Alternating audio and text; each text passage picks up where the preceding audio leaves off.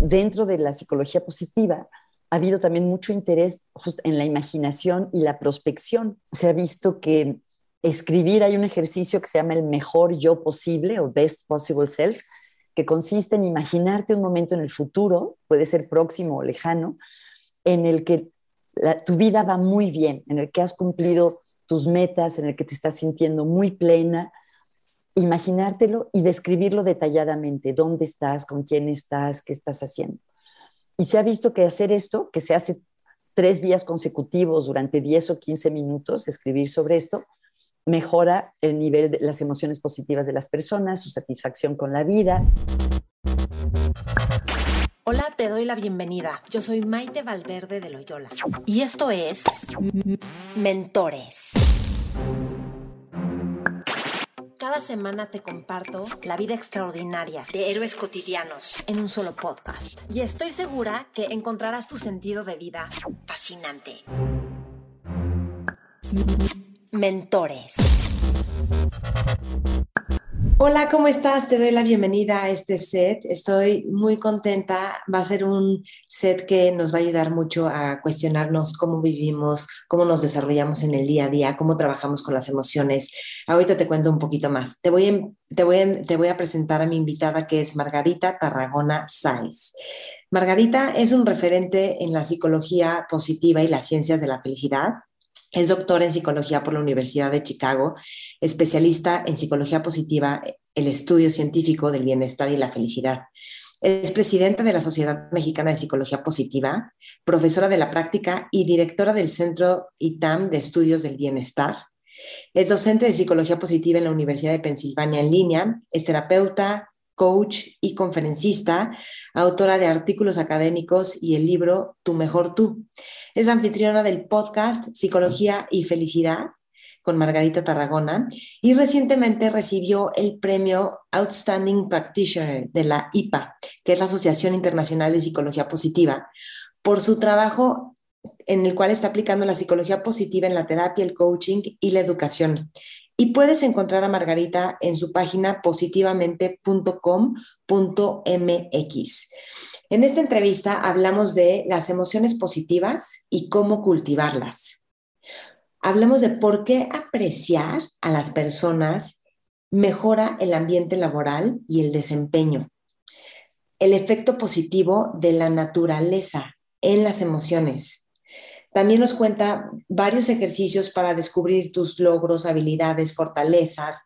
También cómo darte cuenta lo que le hace bien a tus hijos y de reconocer para qué son buenos ellos. Estoy segura que te va a gustar muchísimo esta entrevista. De hecho, me encantará saber de ti qué es lo que más te sirve y te gusta. Y no olvides compartirlo con otras personas a quienes también pueda servirles. Sigan a Margarita Tarragona, la encuentran en, en, en Instagram y en su página. Y yo estoy en todas las redes como Maite Valverde de Loyola, las redes del programa Mentores con Maite. Ya saben que está YouTube, está el podcast. Y les recuerdo que cada siete semanas empiezo Mentores Lab. Mentores Lab es un grupo de personas que se inscriban, o sea, como tú que me estás escuchando, que se inscriben a Mentores Lab y lo que hacemos es leer un libro durante seis semanas. Y una vez a la semana nos vamos reuniendo para discutir los temas del libro y hacer ejercicios para implementar los conceptos del libro a nuestra vida diaria. Son fascinantes las sesiones el desarrollo que vamos teniendo al ir leyendo los libros y llevarlos a nuestra vida diaria y al reunirnos y escuchar puntos de vista de otras personas y conocimiento de otras personas.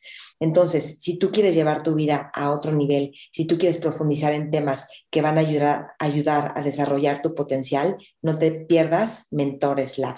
Llevamos libros de hábitos, de el poder de la mente, de liderazgo, de cultura. Es fascinante. Así que escríbeme a info arroba mentoresconmaite.com. Gracias por escuchar, gracias por compartir, que disfrutas, que disfrutes mucho y que aprendas mucho de esta entrevista con Margarita Tarragona. Mentores. Margarita, bienvenida, qué gusto que estés en Mentores. Me encanta tenerte muchas gracias. A mí también, Maite, aprecio mucho tu generosidad de invitarme. Muchas gracias. Pues Margarita, les cuento, ya la entrevisté en mi otro podcast, Maite Valverde de Loyola, hace más de un año, y siempre es increíble aprender de todo lo que sabes y de pues sí, todo tu expertise en las ciencias de la felicidad. Gracias. Me gustaría preguntarte cómo, cómo es tu trabajo de mentoría con otros terapeutas o, alumnos. ¿Cómo haces este proceso? ¿Cuál es tu foco? ¿Qué es lo que quieres transmitirles? ¿Cómo los guías? Gracias. Pues sí, que me encanta este, este concepto de la mentoría y, saber que me ibas a invitar me puso a pensar en, qué es ser un buen mentor y en que yo tuve muchísima suerte de tener buenos mentores. Yo, en el mundo de la psicología positiva, Mihai Mihai, en el de la terapia, muchos, David Orlinsky, Peggy Penn, Harleen Anderson, no voy, no voy a mencionar a todos, pero lo que me doy cuenta es que trato de, ni siquiera deliberadamente, como que repito maneras de ser que estas personas que influyeron tanto en mi vida eh, tuvieron conmigo, ¿no? Em, por ejemplo, nunca olvidaré que David Orlinsky, mi mentor en el doctorado, escribimos un, artículo basado en mi, tesis y me puso a mí de primera autora. Eso es algo rarísimo, ¿no? Es una gran este, generosidad de espíritu de su parte. Entonces, creo que para mí fue importantísimo que tener como ese voto de confianza y recibir esa generosidad. Y es algo que me gustaría lograr con mis alumnos, también en la medida de lo que yo pueda, poder ser generosa y darles oportunidades a ellos. Y mm, lo que mis mentores en el mundo de la terapia me ayudaron fue adquirir confianza en mí misma.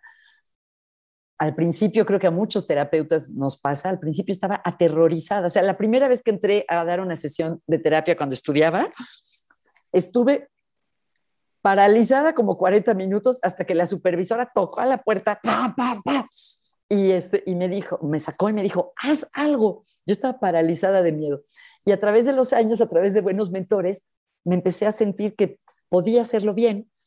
Y eso es algo que me gusta hacer en mi trabajo también, ayudar a las personas a darse cuenta que lo pueden hacer bien y a confiar en sus capacidades.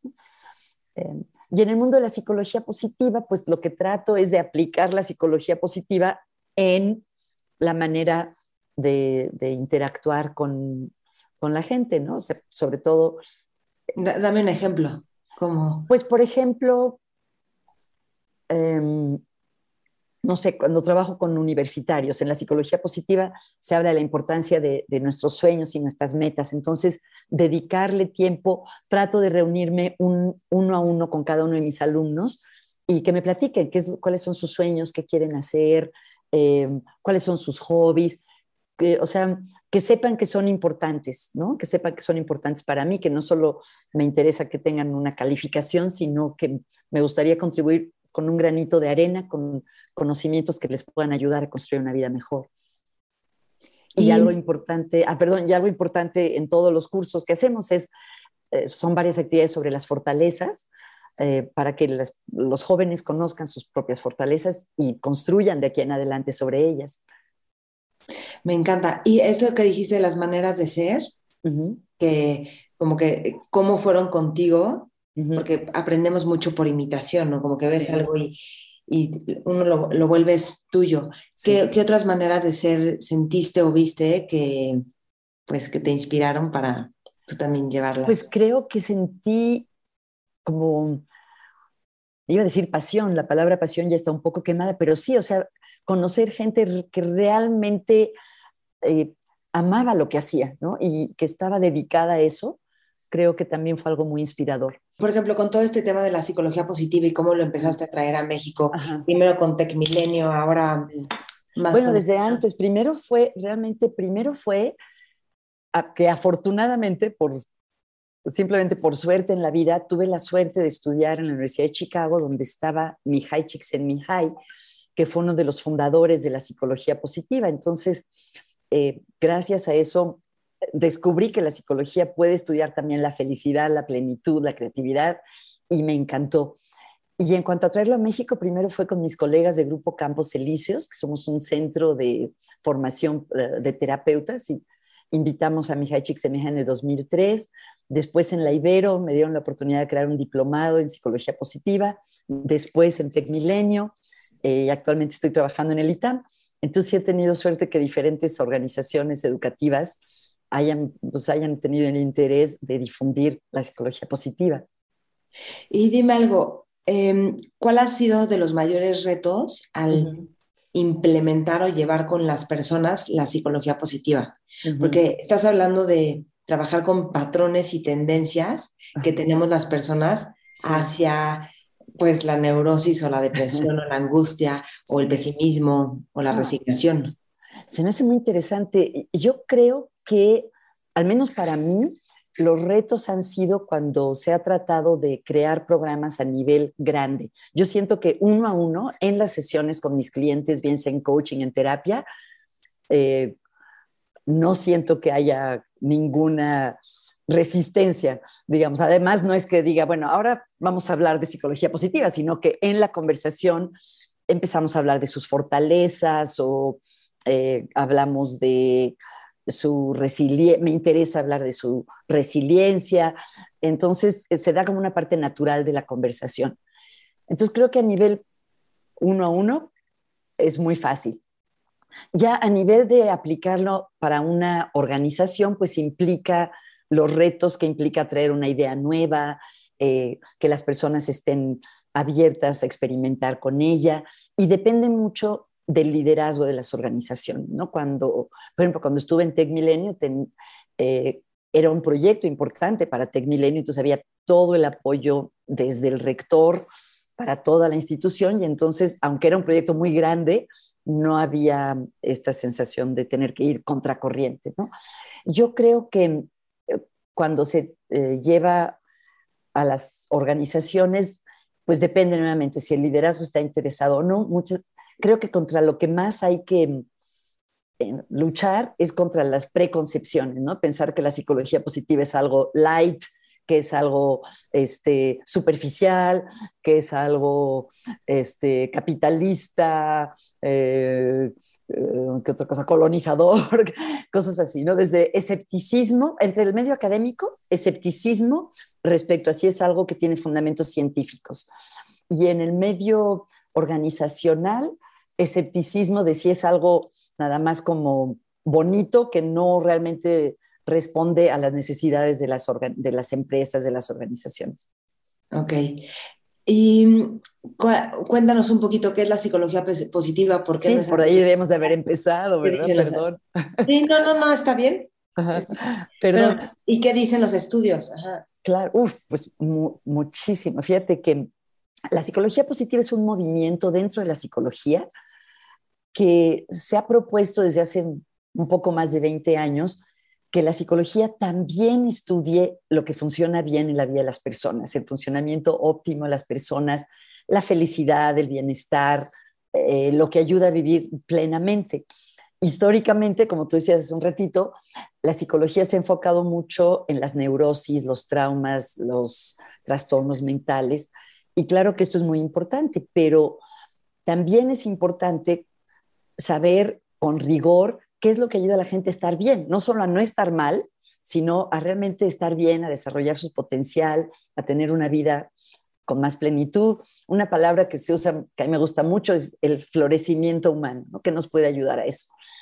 Em, y bueno, lo que dicen los estudios, pues es muchísimo. De hecho, estaba leyendo esta mañana un artículo en el que viene una gráfica del número de estudios publicados en revistas científicas sobre el bienestar subjetivo. El bienestar subjetivo es como la manera este, psicológica de decir felicidad. Y estaba viendo que en el 2020, por ejemplo, hubo casi 3.000, se habían publicado casi 3.000 estudios científicos sobre el tema. Entonces, son muchísimos para resumir en, en una charla, pero básicamente ¿cuáles serían algunos de los hallazgos más importantes? Em, estoy así como pensando brevemente. Sí. Uno, que la mayor parte de las personas estamos, somos más felices que infelices en el mundo.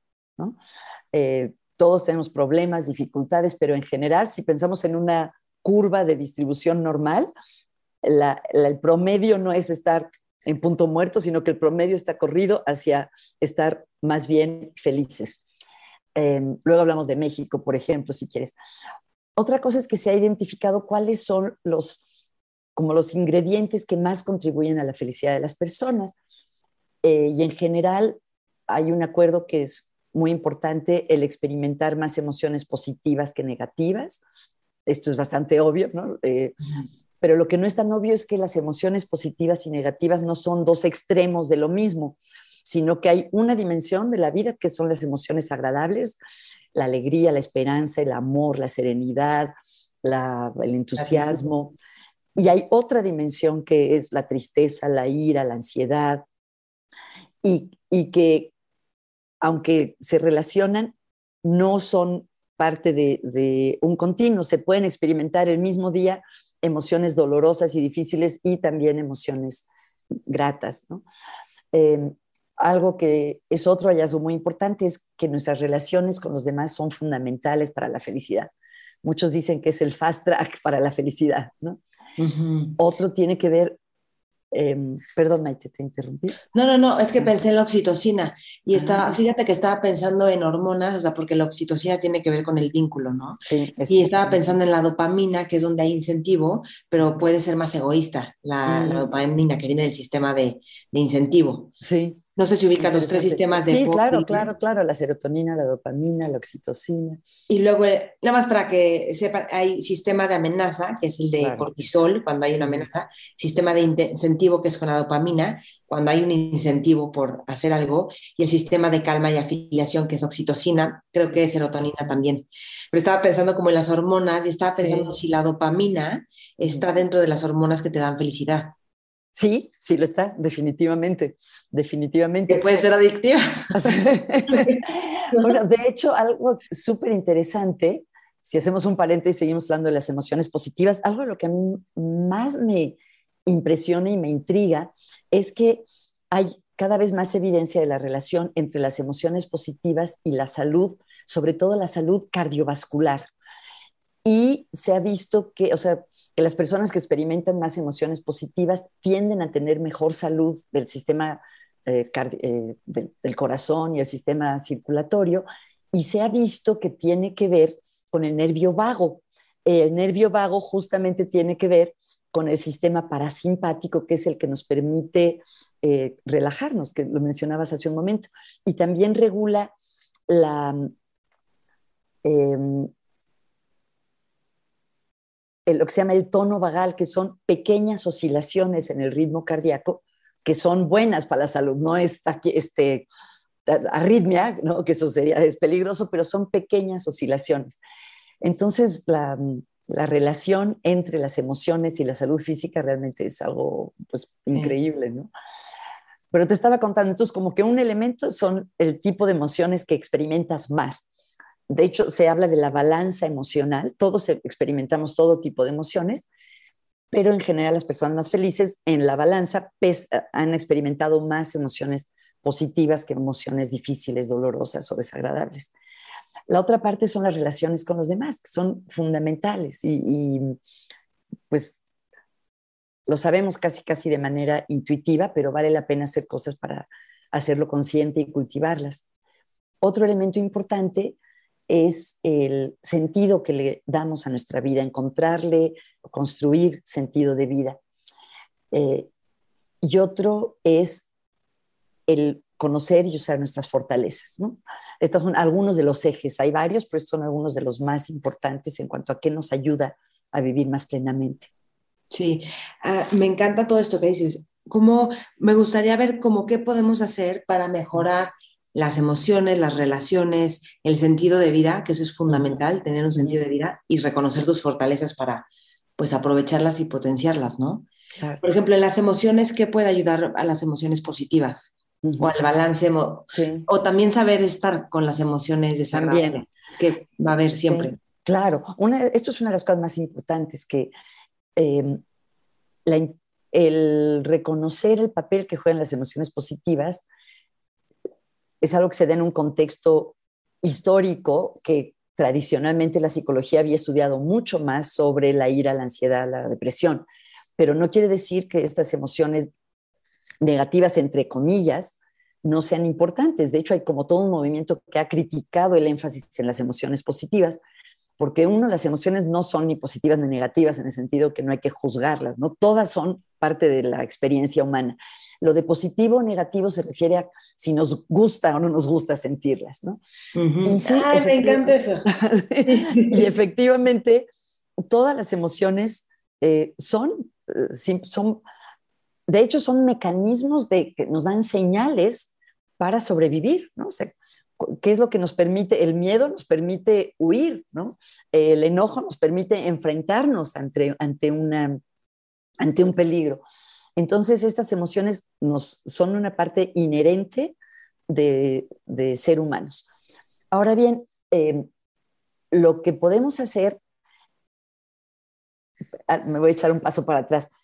Curiosamente, la tasa para experimentar bienestar no es uno a uno, digamos, no es que estés equilibrado, que experimentas cierta cantidad o frecuencia de emociones dolorosas o difíciles y cierta cantidad de emociones, la misma cantidad de emociones positivas y ya estás equilibrado. No, lo que se ha encontrado es que las emociones negativas pesan más, entonces hay que, hay que tener como mucho de las emociones gratas para compensarlo. Hay un autor que se llama Dan Tomasulo, que se especializa en estudiar la esperanza y tiene una metáfora muy bonita. Dice, imagínate un sube y baja, y de, un lado del sube y baja pones piedras, y, eh, de que son las emociones dolorosas.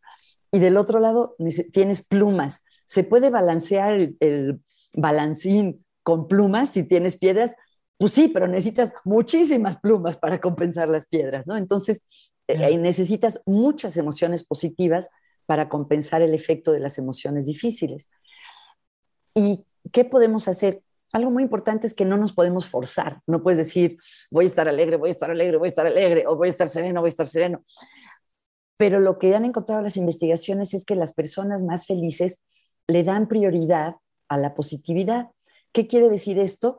Que buscan de manera proactiva situaciones, personas, actividades en las que es más probable que experimenten estas emociones. Entonces, no te puedes forzar a divertirte, pero si sabes que cuando vas al cine con tu mejor amiga siempre acaban riéndose y divirtiéndose, pues a lo mejor programas ir al cine con tu amiga cada 15 días. Si sabes que la oración o la meditación te permiten sentir serenidad, pues entonces este, planear cada día o como tú quieras eh, momentos de, oración o de, meditación, si sabes que te sientes entusiasmada cuando aprendes cosas nuevas, pues a lo mejor inscribirte a un curso de francés o de historia, o veo que a ti te gusta la neurobiología, por ejemplo, ¿no? por lo que mencionabas. Entonces la idea es que aunque no podemos forzarnos a sentir nada, sí podemos buscar las situaciones y las interacciones en las que es probable que, que nos sintamos bien. Ok, sí, me y, encanta. Y algunas sí se pueden cultivar, por ejemplo, seguramente no te va a sorprender, estoy segura que esto tú ya lo sabes muchísimo, muy bien, es la gratitud. Eh, se ha visto que la gratitud se correlaciona mucho con la felicidad y una manera en la que se puede cultivar la gratitud es esto creo que te conté otra vez que me hiciste el honor de invitarme. y me repito. ¿sí? Maite Valverde de Loyola. Así es. Pero bueno, lo repito porque es que es lo que la evidencia indica. Que, por ejemplo, llevar un diario de gratitud, que es cada noche escribir tres cosas de las que estás agradecida, ayuda a cultivar esa gratitud. Porque es muy bonito pensar que parte de lo que pasa es que si ya sabes que en la noche vas a tener que apuntar de que estás agradecida, entonces ya durante el día como que tienes el radar prendido para notar más aquellas cosas que a lo mejor dejarías pasar. Em, y se puede hacer de otras maneras, se puede hacer un pizarrón en un, en salón de juntas o en, en la sala, de, en, en la sala de maestros de una escuela, se puede hacer un tarro en el, comedor de la casa y que la gente apunte momentos agradables y lo ponga en un papelito. Hay muchas variaciones, pero el punto es como entrenarnos para notar aquello que es de lo que estamos agradecidos o que es divertido o que es significativo en nuestras vidas. Está increíble. Fíjate que hace poco entrevisté a Rogelio de los Santos aquí en Mentores y me enseñó cómo tienen como un plan familiar de la misión de la familia, lo que están haciendo ese año, como las accountabilities de cada uno para darse tiempos o sea, mil cosas, cómo ayudan a los demás. Ay, lo voy a buscar, qué increíble. Está increíble. Con, niños o con adolescentes? Él con su familia. pero son, o sea, su familia está integrada ah, por niños pequeños o ya son más grandecitos. Creo que son niños, o sea, yo creo que no sé si ya son adolescentes, pero más chiquitos. Increíble, qué increíble. Quería decir algo que es que a mí me gusta mucho que los tibetanos, por ejemplo, hablan del cultivo del amor incondicional. Entonces me gusta porque a veces pensamos que, ah, es la gente amorosa, los que... No, ellos hablan de estarlo cultivando y las prácticas o meditaciones de amor incondicional son para cultivarlo. Entonces estás cultivando también emociones positivas y una, un vínculo con las personas y una empatía con la dificultad o con, con, tu propia dificultad o con lo que es posible o con que, alegrarte por el bienestar de otros de y los otros. Qué bonito. Y curiosamente, dentro de la, psicología positiva se ha estudiado, se han estudiado muchos tipos de meditación. Obviamente la, meditación o las meditaciones pues son prácticas milenarias. ¿no? Eh, algunos investigadores dentro de la psicología positiva, como Bárbara Fredrickson, han estudiado el impacto de ciertos tipos de meditación, sobre todo la meditación meta o loving kindness meditation o meditación de la, de la bondad amorosa o el amor bondadoso. Eh, Bondad amorosa, creo que es como la están traduciendo mucho.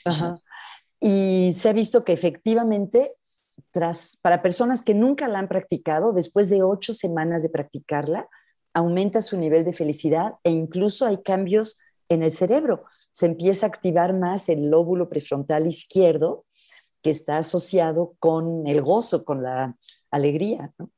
Y también eh, se me hace muy bonito cómo la ciencia actual está pudiendo corroborar algunas enseñanzas ancestrales. También algo que se está estudiando es la compasión, que es justo este darte cuenta del sufrimiento de otros y tratar de hacer algo para mitigarlo, para, para ayudar. Y hay investigaciones fascinantes sobre la compasión en el trabajo, que es algo que normalmente no asociamos, ¿no? Pensamos que para que una empresa o una organización funcione bien, tiene que ser casi, casi a base de latigazos, y hay investigaciones actuales de la, autoras de la Universidad de Michigan y de Stanford, como son Jane Dutton y Monica Warline, que han visto que las organizaciones en las que hay compasión, en las que los líderes y los compañeros de trabajo se permiten conectarse con el pequeño o gran sufrimiento de otros y, tratan de hacer algo para ayudar, eh, funcionan mejor esas organizaciones, ¿no? Entonces, que no hay que tenerle miedo a que eso nos va a hacer más débiles, sino que nos puede hacer más fuertes incluso, ¿no? Y claro que mejores seres humanos. Sí. Y un como hermano de la compasión, que también se ha estado investigando recientemente, es la autocompasión, que es, muchas veces se define como tratarnos a nosotros mismos como trataríamos a un buen amigo. Y mm, realmente creo que a muchos nos pasa, si, lo pensamos, tratamos mucho mejor al resto de las personas que a nosotros, ¿no? O sea, con cuánta frecuencia decimos, qué tonta soy, soy una estúpida, este, cosa que jamás le dirías a tu amiga, si se equivoca, no le dirías, qué tonta eres, ¿no? Em, y se ha visto que la autocompasión nos ayuda, no es que tener autocompasión sea, bueno, pues ya me libero de mis responsabilidades, no voy a cumplir con mi palabra, pero sí es como darnos chance de vez en cuando cuando nos estamos exigiendo demasiado o nos estamos juzgando de una manera que nos paraliza o nos disminuye. Sí, sí que la auto, o sea, la compasión, los puntos que Christine Neff seguro la ubica. Exactamente, ajá, Y tiene un libro que se llama Ser compasivo, con, Ser amable contigo. Sí. Y, este, y dice que uno de los puntos es darte cuenta lo que te está pasando. Otro es cuidar de ti, o sea, decir, ok, ¿qué necesito para cuidar de mí y estar bien? Y el otro es la humanidad compartida, o sea, esto que me mm. está pasando es humano, nos pasa a los seres humanos, porque cuando estamos sufriendo nos sentimos separados, aislados. Sí, definitivamente. Y, el, mm. y el libro más reciente que he escrito se llama en inglés Fierce Self-Compassion, está dirigido especialmente a las mujeres. Eh, y dice que a veces la autocompasión también incluye eh, defendernos, ¿no? O, luchar por lo que queremos, que eso puede ser una forma de compasión y es un poco este, parece contradictorio, ¿no? Esta idea de que se puede ser fierce, así como muy fuerte y valiente, y al mismo tiempo tu compasiva. Sí, y quiero agregar algo más de la compasión con otros cuando están sufriendo y ver cómo puedes mitigarlo o al menos desear que esté bien. Y es que la empatía es distinta a la compasión, creo que tú, porque la empatía te puede cansar y, y, la compasión no. Y está ahí en los estudios con Matthew Ricard, que le hicieron prácticas de empatía y se agotó. Y con prácticas de compasión después, revitalizado, porque empiezas a imaginar lo que es posible en alguien o en una comunidad y cómo se puede, y, y bueno, y desarrollas como bienestar a otro nivel cuando hay compasión. ¿Por qué no nos cuentas para, para, las personas que nos oyen la diferencia principal entre la empatía y la compasión? bueno, empatía es que empatizas y sientes el dolor ajeno. Sientes el dolor del otro. Y la compasión es que puedes entender, o sea, entender el dolor ajeno, pero además ves soluciones que puedes ofrecer o que puedes imaginar o puedes sugerir para este dolor, o al menos en la meditación puedes solo imaginar a la persona atendiendo sus necesidades, o a una comunidad con comida y alimento, o con, entonces ya el simple hecho de imaginar lo que es posible, o tratar de hacer algo al respecto, o decir, deseo que estés bien, te pone en otro lugar proactivo, en donde ya no estás como sintiendo solamente la resonancia emocional, sino que hay una apertura. Pero interesante. Yo conocía la diferencia entre esta parte del solo sentir versus tratar de ayudar, pero no conocía esto que mencionas del imaginar.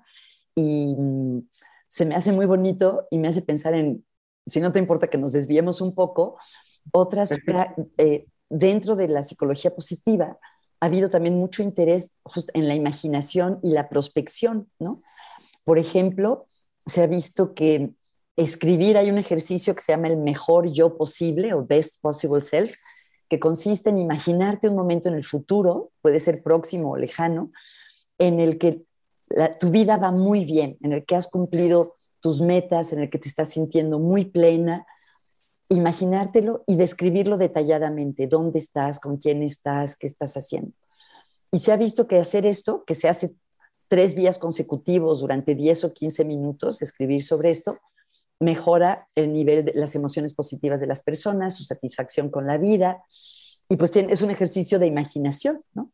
Em, y hay una, una metodología que se llama indagación apreciativa, no sé si estás familiarizada con ella, Maite, es una manera de trabajar con sistemas que puede ser con una empresa, con una escuela, con una comunidad completa, en la que indagas o haces preguntas exclusivamente desde la perspectiva del aprecio, no para ver qué falló, qué está mal, cuál es el eslabón más débil, sino qué es, lo mejor de esta empresa, cuáles han sido sus éxitos más importantes, qué es lo que más le gusta a las personas de trabajar aquí, enfocarse exclusivamente en lo que está bien.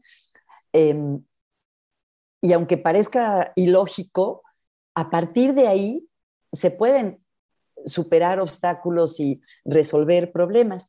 Y me vino a la mente porque una de las fases de este proceso, primero es esto de indagar, preguntar qué funciona bien, y luego ya estando conscientes de qué es lo mejor de este colegio, qué es lo mejor de, esta, de este consultorio de psicólogos, o qué es lo mejor de, esta, ya no se llama de, esta familia. De esta, esta familia, una vez que se tiene conciencia de eso, la siguiente fase es soñar, ¿no?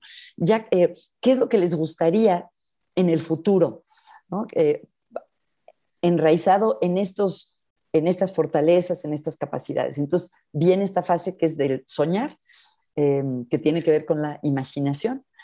Y Martin Seligman, uno de los padres de la psicología positiva, dice que nuestra especie, además de Homo sapiens, se podría llamar Homo prospectus, porque constantemente estamos pensando, imaginando el futuro. Ay, me encanta. Sí, y, ahí te, es creativo, es un acto creativo. Sí, definitivamente sí. Quiero preguntarte, Margarita, ¿cómo está relacionada la parte artística con la felicidad? Porque a mí me pasa que cada vez que tengo una interacción como artística o me ponen a dibujar en algo, o música o baile, bueno, o sea, es así como que me conecta y yo estoy segura que no solo a mí, o sea, muchísima gente. Sí. Y, déjame hacerte un paréntesis rapidísimo. Me encantó que un amigo, su hijita estaba mal en la escuela y lo llamaron, oye, tu hija está mal, no sé qué. Y él en vez de poner, meterla a clases de matemáticas y de todo, la metió a clases de pintura. Y le empezó a ir súper bien en la escuela y le dije, qué intuitivo. Me dijo, es que es lo que le gusta a ella. Sí, está bien, le va a ir bien en la escuela. Y yo, wow, o ella empezó a ser feliz dibujando y dibuja precioso. Y entonces le empezó a ir increíble, le empezó a ir bien en la escuela. Qué increíble, qué interesante, qué interesante. Em, Pero bueno, estaba, tratando, estaba tratando de acordarme, me, me, recordaste una escena del libro The Element, El Elemento, escrito por Ken Robinson, eh, que justamente da un, un, ejemplo casi idéntico al que acabas de, de, señalar, de una niña que le muy mal en la escuela, pero él observó en la entrevista que la niña como que bailaba y, empezó a averiguar si le gustaba el baile y resulta que la hizo muy bien en el mundo del baile. Eh, pero volviendo a tu pregunta, eh, creo que se puede ver desde diferentes ángulos.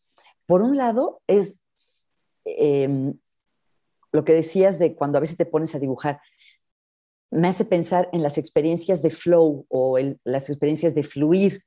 Estos son momentos en los que estamos muy concentrados haciendo algo y cuando hacemos eso se nos pasa el tiempo muy rápido. Y se ha visto que este, tener muchos de estos momentos nos ayuda a ser más felices. Ahora bien, a mucha gente le pasa haciendo actividades artísticas, dibujando, bailando, tocando guitarra, cantando en un coro, este, bordando, si lo, también podemos considerar las manualidades como formas de artesanía o de arte.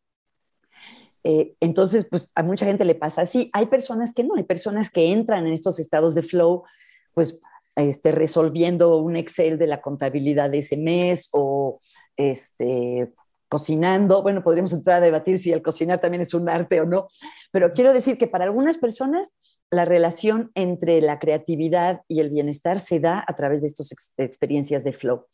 Otra manera en la que se da es cuando somos testigos o partícipes de obras artísticas, ¿no? Cuando vamos a un concierto o vamos a un museo y nos conmueven las pinturas, em, son experiencias que, aunque no las sean producto de nuestra creatividad, nos conectan con esa, nos inspiran. De hecho, hay una emoción que se llama inspiración, que es la que se da cuando somos testigos de algo extraordinario.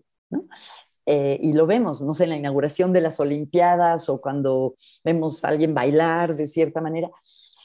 Y hay ahora una como eh, un movimiento dentro de la psicología positiva que, tiene que ver con las humanidades positivas. Y justamente se trata de investigar de qué manera las artes, la literatura, la música, la danza, el teatro contribuyen a la felicidad humana, a la plenitud humana.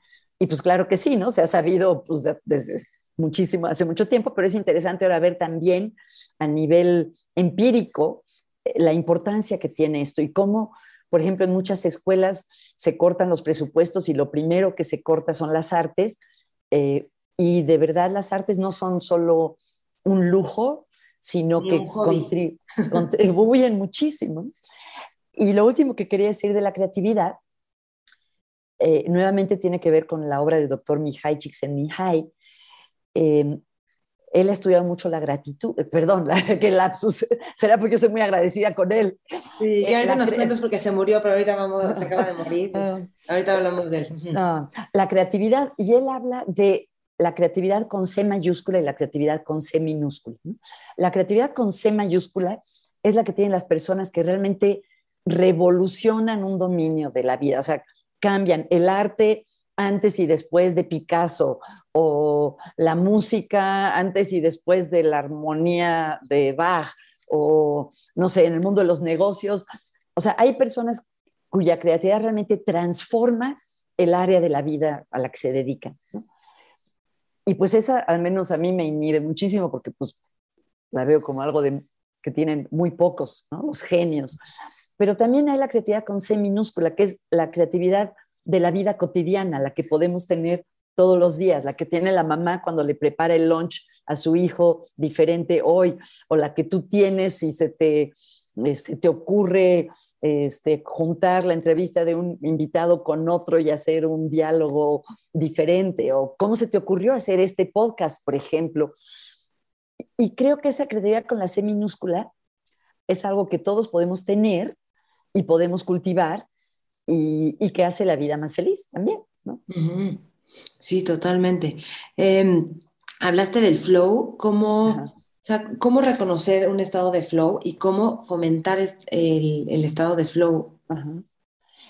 Bueno, lo que se ha visto, ¿cómo lo reconocemos? nada más otra vez, el flow son estos momentos donde hay una atención súper eficiente, parece que no pasa el tiempo y estás, eres uno con la actividad. Exactamente, exactamente es eso. Son momentos, porque no dura mucho, o sea, no puedes pasarte tres días así, momentos en los que estás totalmente absorto en lo que haces, totalmente concentrado en eso, se distorsiona la percepción del tiempo, generalmente pasa muy rápido, que estabas haciendo algo, el otro día estaba preparando un PowerPoint para una clase y de repente me di cuenta que era la una de la mañana, ¿no? Y empecé a las nueve de la noche. Em, no, a las diez. Em, pero puede a veces... Hay mucha satisfacción, ¿no? En el Exacto, no en el momento, sino después trae mucha satisfacción. Y se ha encontrado em, que, hay, que cuantas más experiencias de flow tenemos, más felices somos. Ahora bien, ¿qué podemos hacer para fomentarlo? Así como no, no nos podemos forzar a sentir emociones, no nos podemos forzar a entrar en flow, pero sí, gracias a las investigaciones, sabemos qué condiciones hacen más probable que entres en flow. Por ejemplo, una fundamental es no distraerte. Entonces, crear un entorno en el que te puedas concentrar, a lo mejor apagar el celular, este, cerrar la puerta, eh, crear un ambiente en el que sea posible concentrarse. Orden. Orden, también orden, porque las cosas a nuestro alrededor, cada cosa, cada objeto es como una llamadita de hazme caso, hazme caso. Entonces, si hay mucho tiradero en tu escritorio y en otros lados, es como si estuvieras, tu atención estuviera siendo llamada por muchos objetos, ¿no? Em, algo muy, importante que descubrió Csikszentmihalyi es que también para entrar en flow es importante la proporción entre la dificultad o el reto de una actividad y cuánta habilidad tienes para ella. Si, eso, si tienes habilidad y es una actividad muy fácil, pues te aburres, no entras en flow, ¿no? O sea, es, no, no, no implica un reto. Pero si algo es muy difícil, entonces te da ansiedad y tampoco entras en flow. El flow se da en esa zona en la que tienes habilidad y también hay reto y entonces estás realmente, pues lo que en inglés se dice engaged, involucrado, metido en lo que estás haciendo. Y entonces para entrar en flow puedes jugar con eso. Si te estás sintiendo muy ansioso, puedes bajarle al nivel de reto. Y si te estás sintiendo aburrido, puedes subirle al nivel de reto. Otras cosas que también influyen es que es más fácil entrar en flow cuando algo es importante para ti, cuando es algo que te gusta, que te interesa o que tiene consecuencias importantes para ti. y estoy tratando de acordarme que otras creo que para mí esas son las más importantes, la, concentración, el interés y la proporción entre el reto y la habilidad. Ok. Y hay algo que mencionaste dentro de, la psicología positiva y es la parte del sentido de vida. Sí. Es súper importante. Em, nos puede causar mucha ansiedad o angustia que no esté presente y también es un proceso a veces descubrirlo, aunque hay gente que ya lo tiene clarísimo desde pequeños, ¿no? Casi, casi. ¿Cómo trabajas esto con las personas?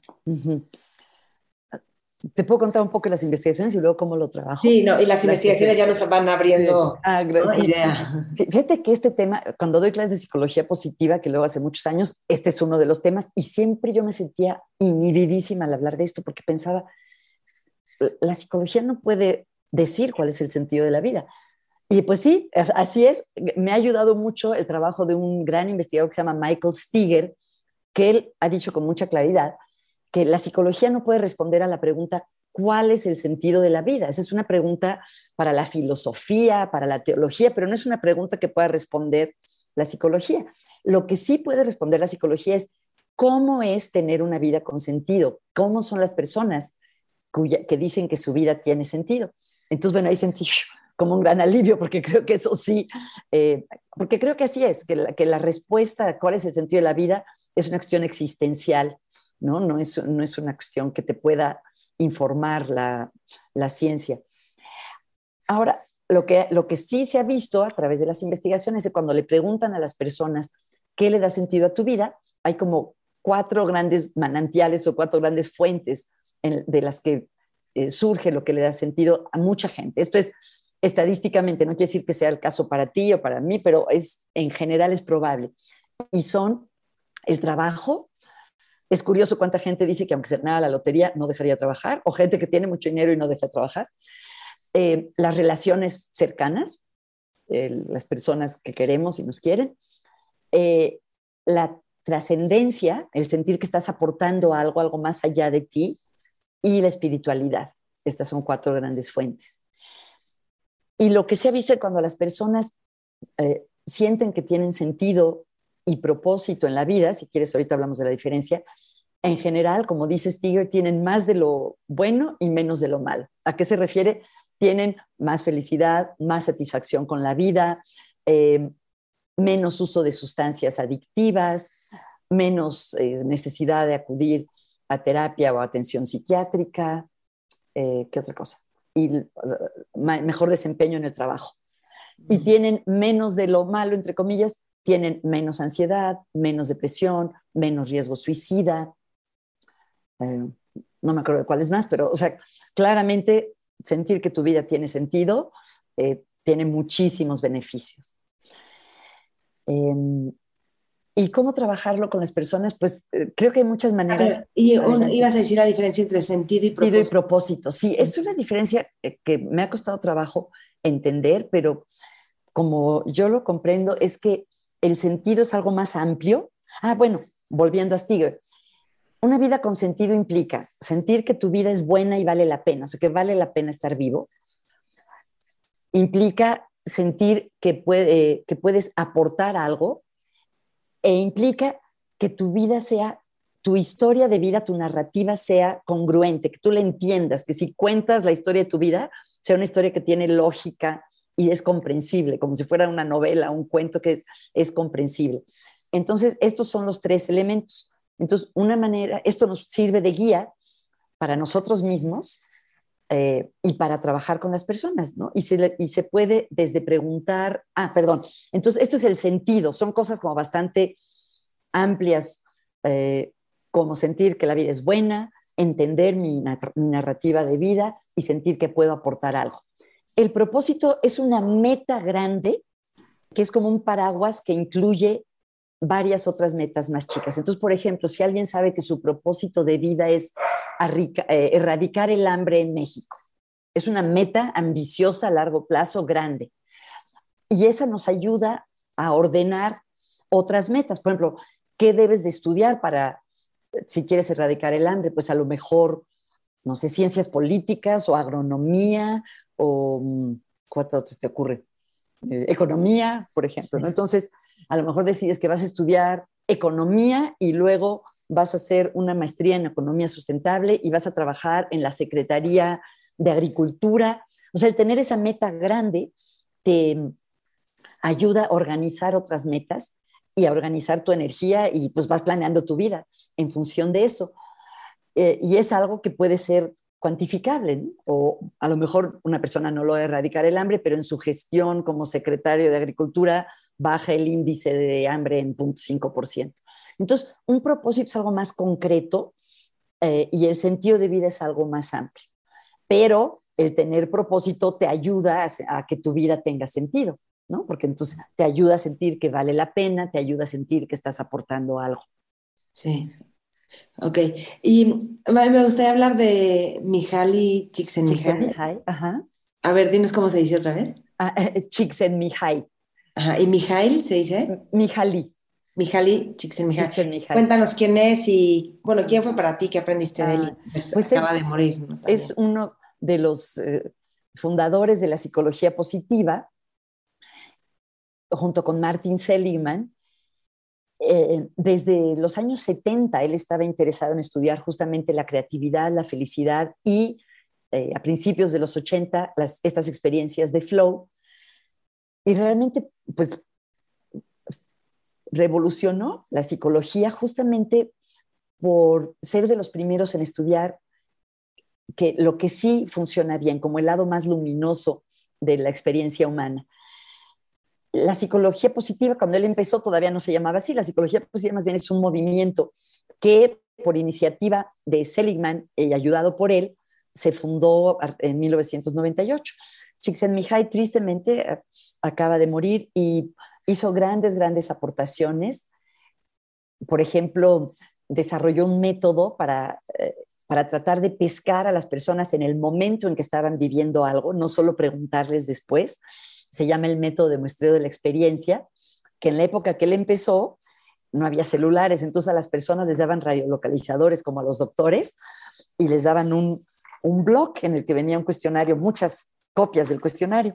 Entonces, si participabas como voluntario en sus estudios, a lo largo del día te mandaban aleatoriamente, creo que 10 veces a lo largo del día, un bip a tu radiolocalizador y en ese momento contestabas dónde estás, con quién estás, qué tan interesado o aburrido estás, te sientes contento, triste, con qué, qué estás haciendo.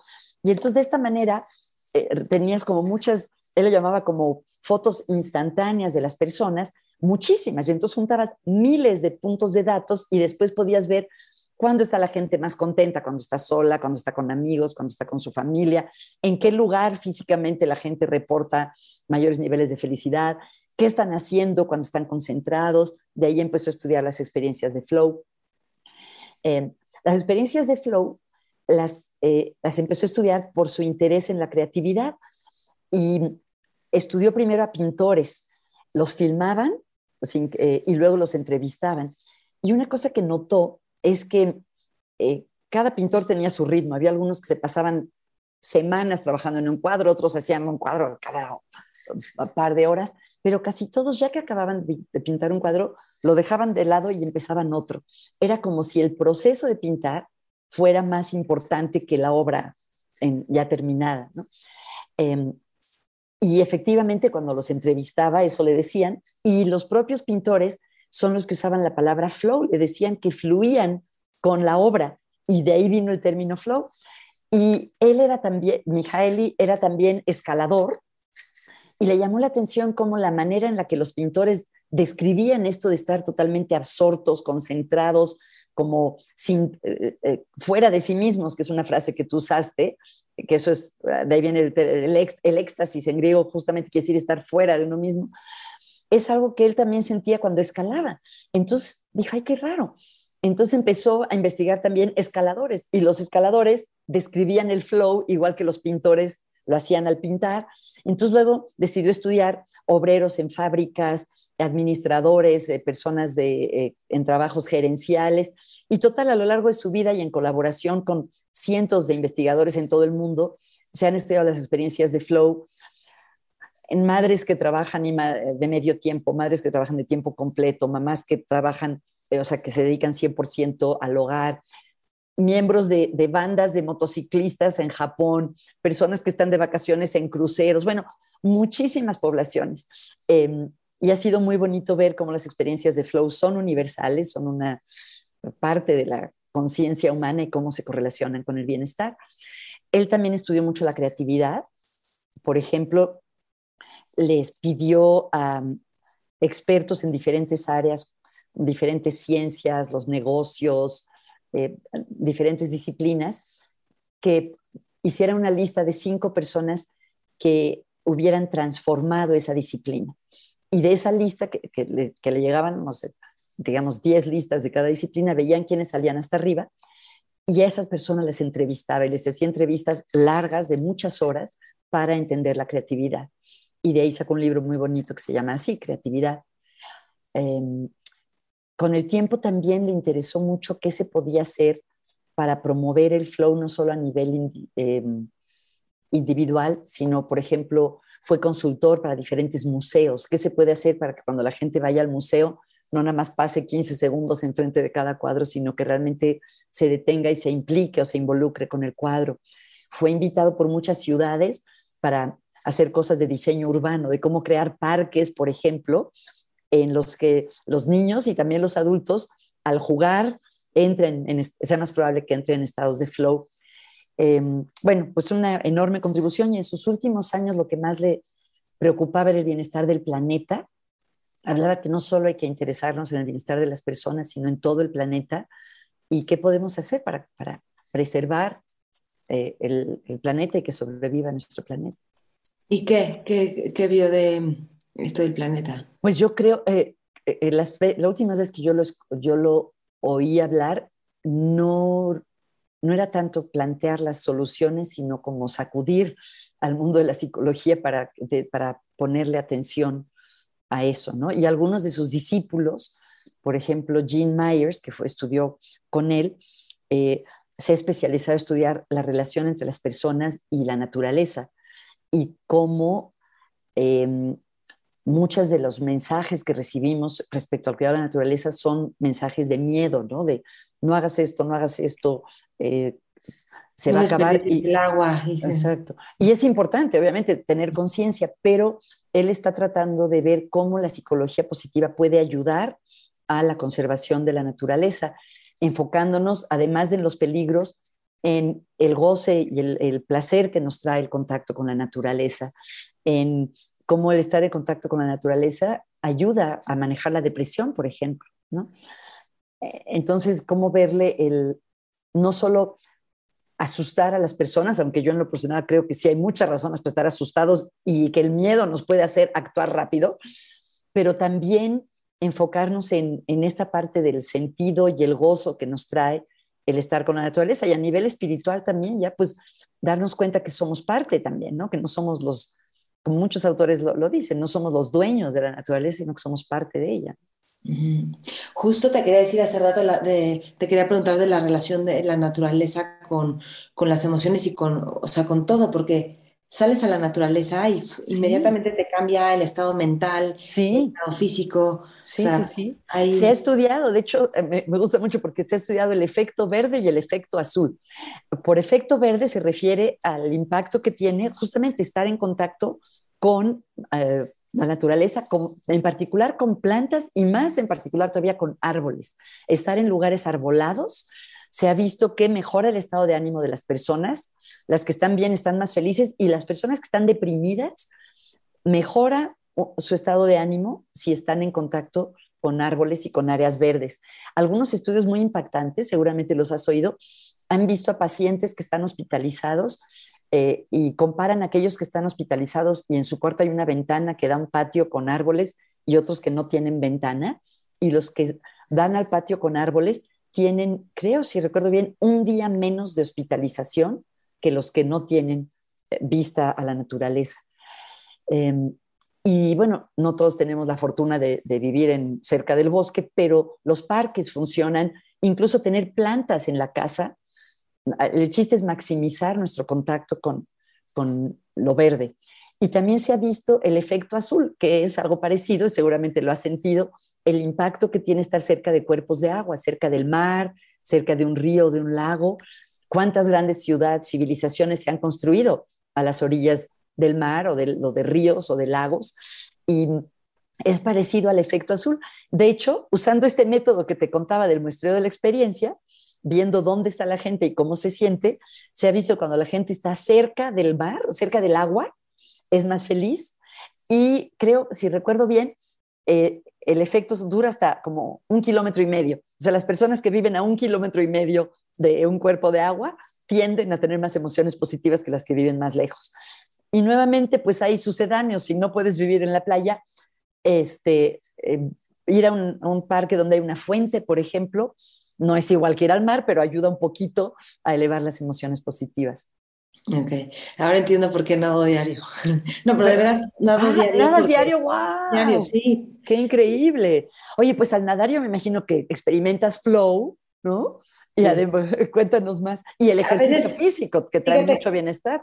Ajá, y usas todo el cuerpo, pero hay veces que siento como si fuera lodo que no puedo jalar, y hay ah. veces que lo siento como mantequilla. Ay, qué increíble. De repente como que uso, o sea, lo uso mucho como experimentar cuando entro al lodo y cuando se vuelve mantequilla y encontrar el flow, porque el punto es eso, ¿no? Qué increíble. yo he encontrado que cuando menos duermo, nado más rápido, es ¿Ah, impresionante.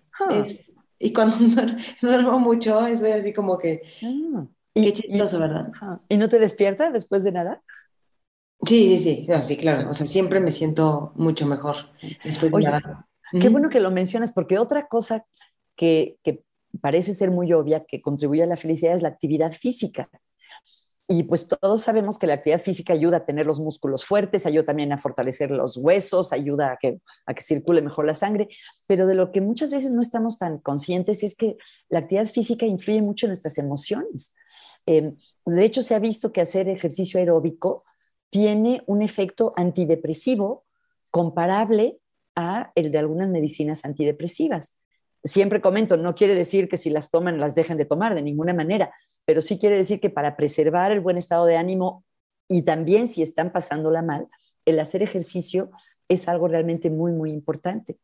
Sí, sí, y muchas veces no tienes ganas antes de, o sea, no tienes el estado de ánimo ideal para hacerlo, pero hacerlo te deja. exacto, es lo que pasa. Muchas veces la gente dice, no, ¿cómo voy a ir a caminar? No tengo ganas. Cuando tenga ganas voy a ir, pero es al revés, hay que ir aunque no tengas ganas porque después de caminar es casi seguro que te vas a sentir un poquito mejor. Margarita, tú que sabes, no sé si sabes esto de cuando el cerebro entra en modo aprendizaje, o sea, cuando no estamos aprendiendo o haciendo algo nuevo, como que se cuaja el cerebro. Y cuando empiezas una nueva actividad o un nuevo hábito, empieza, hay una barrera como de resistencia y de dificultad, y luego ya entra el cerebro en modo aprendizaje, y de hecho es más fácil aprender cosas nuevas. Mm. Pero tienes que atravesar, yo siempre lo relaciono con cuando regresabas de vacaciones en oh. primaria, te costaba trabajo la primera semana y luego ya te acostumbrabas y ya no era tan pesado. Entonces, porque el cerebro entra en modo aprendizaje.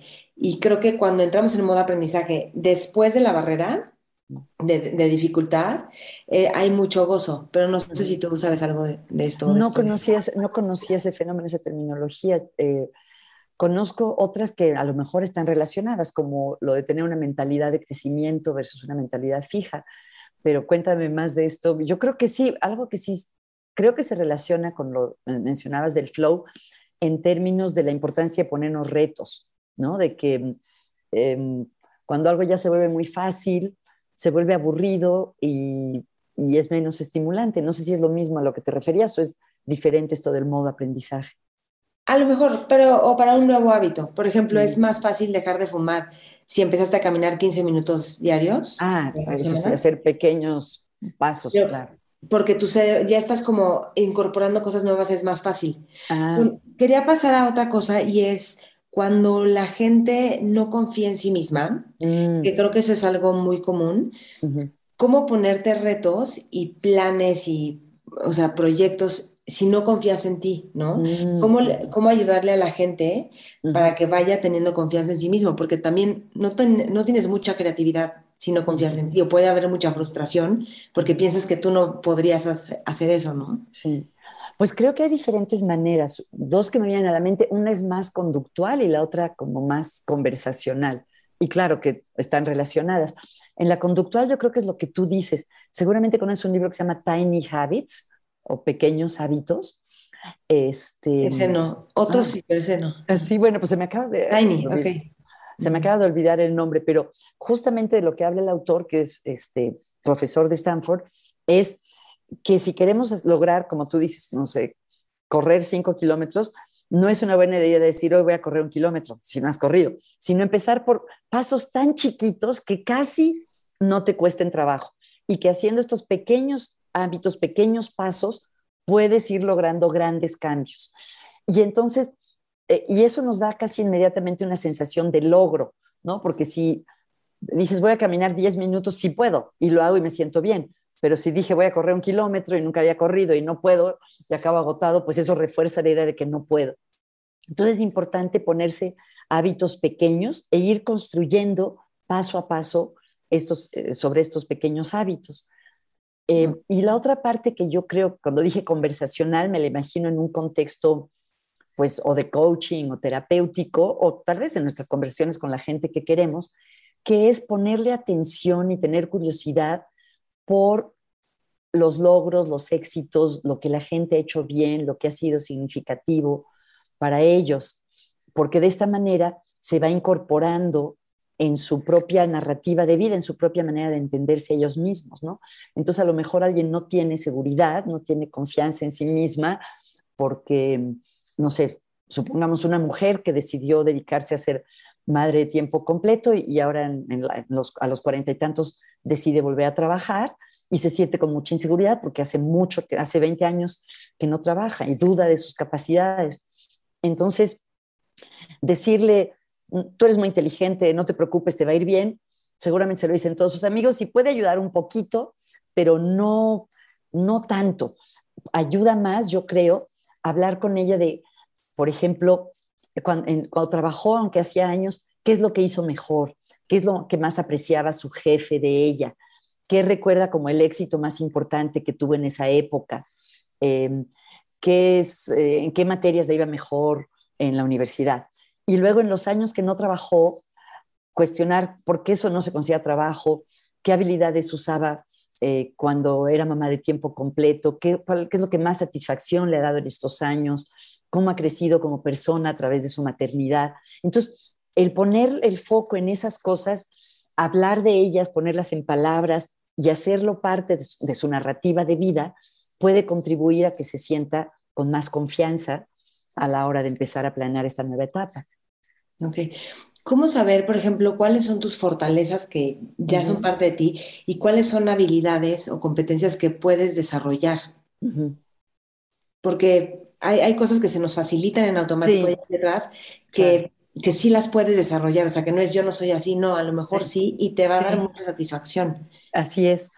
Pues hay diferentes maneras. Por ejemplo, yo uso mucho un cuestionario que se llama el cuestionario VIA, B chica IA de fortalezas de carácter, que justamente se trata de, de, de, decirte cuáles son tus fortalezas. La teoría es que todos tenemos 24 fortalezas en diferente orden o diferente cantidad, digamos. Y son, para darle a la gente que nos escuche una idea, son rasgos de personalidad, son cuestiones como el amor por el aprendizaje, la sabiduría, la valentía, el sentido del humor, la espiritualidad, el sentido de justicia, el entusiasmo, eh, la equidad, son, son 24 diferentes, la capacidad de perdonar, la gratitud, em, no me acuerdo, bueno, pues son, no me las sé todas de memoria en este momento, pero el chiste es que son, estas en particular, no son tanto lo que hacemos bien, sino cómo somos como personas, rasgos de nuestra personalidad. Y es muy interesante explorarlos y reconocerlos, porque algo curioso es que como las, nuestras fortalezas principales las sentimos como algo esencial, como algo natural de nosotros, a veces no nos damos cuenta que efectivamente son una fortaleza. ¿no? Y lo damos por hecho. Sí. Y luego en cuanto a las habilidades, hay diferentes maneras. También hay cuestionarios o es hablando con las personas. Por, eh, por ejemplo, hay un ejercicio que se llama las siete historias, que se trata de pedirle a alguien que haga una lista de 21 experiencias en su vida que le trajeron gran satisfacción. Eh, bien sea que otras personas lo supieran o no, pero anotar 21 experiencias que te han traído gran satisfacción. Entonces puede ser, no sé, haber creado mi primer podcast, Maite, el estar, me lo estoy inventando, ¿no? Pero estar en el equipo de natación de la secundaria, no sé si estuviste, este, hacer una lista de 21. Y luego de esas 21, de por sí hacer la lista de 21 ya te das cuenta de que, ok, este, hay cosas que haces bien, ¿no? Y después de esas hay que escoger siete y describirlas con más detalle, justamente enfocándote en qué habilidades se vieron o salieron a relucir al hacer eso, ¿no? Por ejemplo, si yo organicé un congreso este, con 200 asistentes de distintos países, bueno, para hacer eso, ¿qué habilidades necesité? Pues capacidad de organización, paciencia, este, buenas relaciones interpersonales, ponerle nombre a las habilidades que hicieron falta para ese logro. Entonces, tener una conversación sobre esto realmente es muy, muy enriquecedor porque te vas dando cuenta de cuáles son esas habilidades. Y hay otros procesos, por ejemplo, a la gente que trabaja en muchas empresas se hacen procesos de 360, ¿no? donde todos los que trabajan contigo te dan retroalimentación y te dicen qué haces bien y qué, y qué no haces tan bien.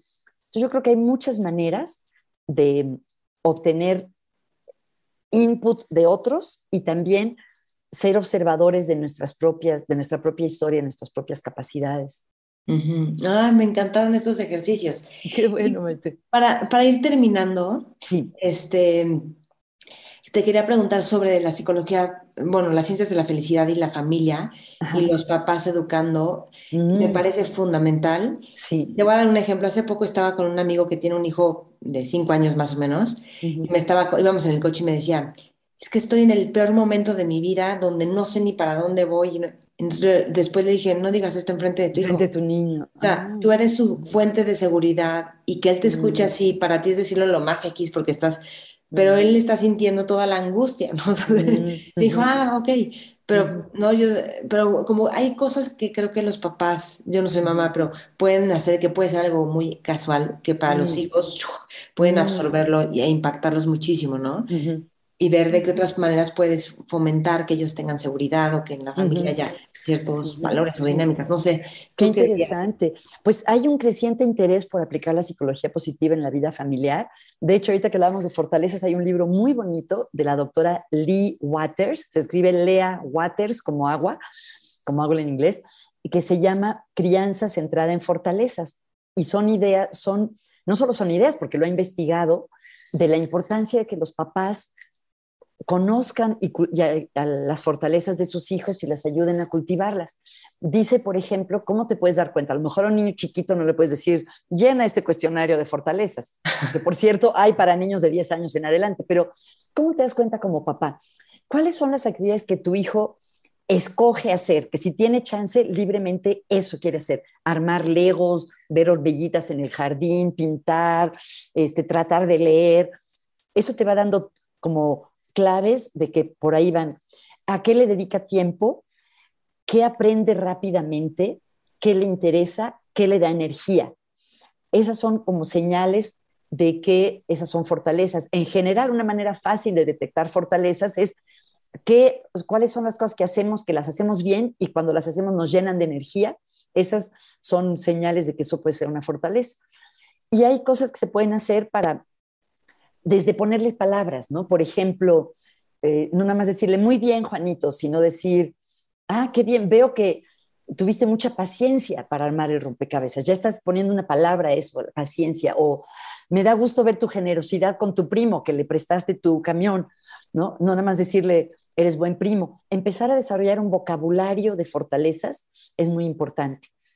Eh, bueno, y hay muchas otras cosas que se pueden hacer, como decíamos, actividades de gratitud, Respecto a cuánto compartir, estoy de acuerdo contigo, no decir enfrente de un niño, de un niño muy chiquito, estoy en una crisis de existencia porque es mucha angustia, pero por otro lado, tampoco podemos ser falsos con los niños. También yo creo que podemos modelar que somos seres humanos y claro. que sentimos de todo, cosas que a veces estamos tristes, a veces estamos desconcertados, un poco desconcertados, no al grado de que sientan que uno que ellos van a estar a la deriva, ¿no? Pero tampoco sentir que tenemos que estar como actuando frente a ellos, ser genuinos, pero sí saber qué conversaciones son para tener con otros adultos en la vida y qué conversaciones son apropiadas para tener con los niños, ¿no? Eh, y bueno, suena cursi, cursi, cursi, pero es cierto, como aquel, aquel poema de que los niños aprenden lo que viven. La mejor manera, eh, eh, aprenden de cómo somos nosotros, ¿no? Si nosotros somos muy críticos y muy negativos con nuestra pareja y con ellos, pues eso va a afectarlos y va a, a, a, darles una pauta de cómo son las relaciones interpersonales. Si nosotros con nuestra pareja, con nuestros hijos, aunque todos nos enojamos a veces y todos explotamos, pero si en general tendemos a tener una actitud amorosa, compasiva, de aprecio, pues eso se va a volver parte de, de quien ellos son también. Uh -huh. Me gustó mucho cuando notar qué actividades te dan este, vitalidad. Exacto, vitalidad. Uh -huh. O sea, que qué bien. Ay, Margarita, qué, qué ¿Cómo padre. se pasó el tiempo de rápido, no? Se pasa rapidísimo. Siempre wow, es un gusto platicar gracias. contigo. Para mí también, muchísimas gracias. Y mira, eh, para, para terminar, se le hago esta pregunta a todos los entrevistados. Si estuvieras en una mesa con jóvenes Ajá. visionarios, exploradores que tienen ganas de cambiar su vida y al mundo, ¿qué les Ajá. aconsejarías? Huh. Que apuntaran alto, que realmente que, que no tengan miedo, que se pongan, eh, que, que se mantengan con esa ilusión y que conozcan sus fortalezas para dar pasos en esa dirección. O sea, mm. mantener esa, ya, ya, ves esa frase que dice que apúntale a la luna, porque si, aunque no llegues, eh, llegarás a las estrellas. Yo creo que sí. Y no sé si esto te lo había contado alguna vez, Maite. Una vez eh, tenía una reunión de amigos en la casa, una cena, todos teníamos cincuenta y tantos años, y justo alguien dijo, ¿qué le dirías a tu yo de 20 años? Y de los que estábamos, creo que seis de ocho dijimos algo parecido a, no dudes de ti mismo, ten confianza en ti mismo, no tengas miedo. ¿no? Es algo que muchos ya de esa edad, viéndonos a nosotros más jóvenes, nos hubiéramos animado a ponernos metas ambiciosas. Y no digo solo en el sentido de metas así como algo, no sé, como de desempeño, ¿no? Sino en el sentido de sueños, más que, más que de metas de sueños, de algo que realmente te inspira, que algo realmente te hace sentir que, que contribuyes. Eso creo que es lo más importante. Sí, sí, sí, no, que no, no frenarnos y no tener miedo. Exacto. Y hay otra, ahorita me acordé del estudio de Harvard, nada más rapidísimo, que la, la, gente grande que se fue a un estudio. Sí, el, el, Grant Study, sí, que lleva 75, más de 75 años. Pobres, ya se murieron la mayoría. Bueno, pero, cuéntanos, ¿qué es lo que más valoraron y qué es ah, lo que los hizo? Pues mire, este es un estudio que se hizo a partir de 1942 hasta la fecha, aunque ya quedan muy poquitos, y a un grupo de graduados de Harvard y a un grupo también de trabajadores obreros de Boston les dieron seguimiento a lo largo de todos estos años, creo que cada cinco años, y tomaban diferentes mediciones de peso, de estatura, de inteligencia y les entrevistaban para ir viendo cómo se desenvolvía su vida y qué contribuía a una vida plena. Y los resultados lo, sintetiza uno de los directores del estudio, George Valiant.